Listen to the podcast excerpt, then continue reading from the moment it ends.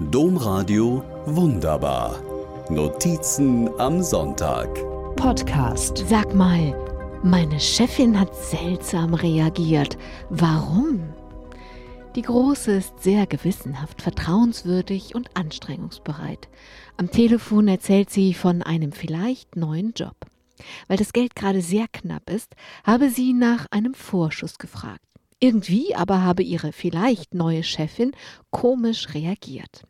Ich halte kurz die Luft an, suche nach diplomatischen Worten, sage dann, Natürlich könne sie nach einem Vorschuss fragen, aber vor dem ersten Arbeitstag, wenn die Chefin noch gar keine Gelegenheit hatte, sie als zuverlässige Mitarbeiterin kennenzulernen, wäre es vielleicht ein bisschen problematisch.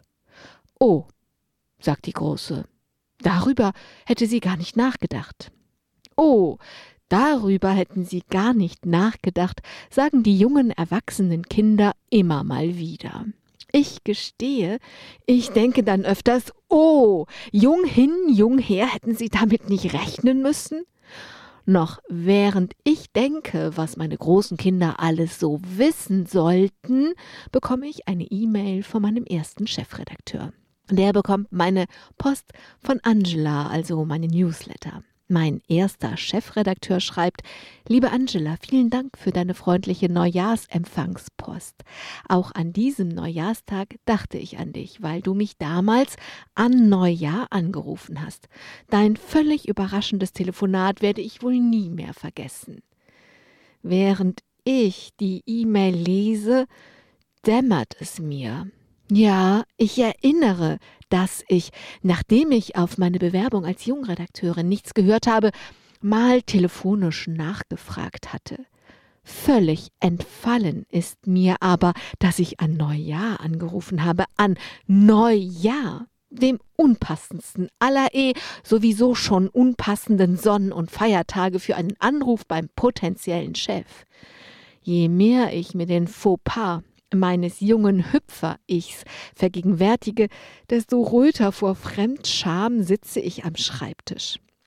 Wie kann man seinen potenziellen Chef an Neujahr anrufen, also anrufen, obwohl man, in diesem Fall Frau, die Stelle doch haben wollte? Also das hätte ich wirklich wissen müssen. Ich rechne nach. Damals war ich 28 Jahre alt, älter als die älteste heute ist. Also, meine lieben erwachsenen Kinder, hiermit leiste ich öffentlich und offiziell Abbitte. Ihr müsst noch gar nichts wissen. Wunderbar, wenn erwachsene jungen Menschen Fehler zugestehen. Die Große hat ihre Stelle trotzdem bekommen. Und mein ehemaliger Chef schreibt, wie schön, dass wir uns so kennengelernt haben. Domradio wunderbar. Mehr unter domradio.de slash podcast.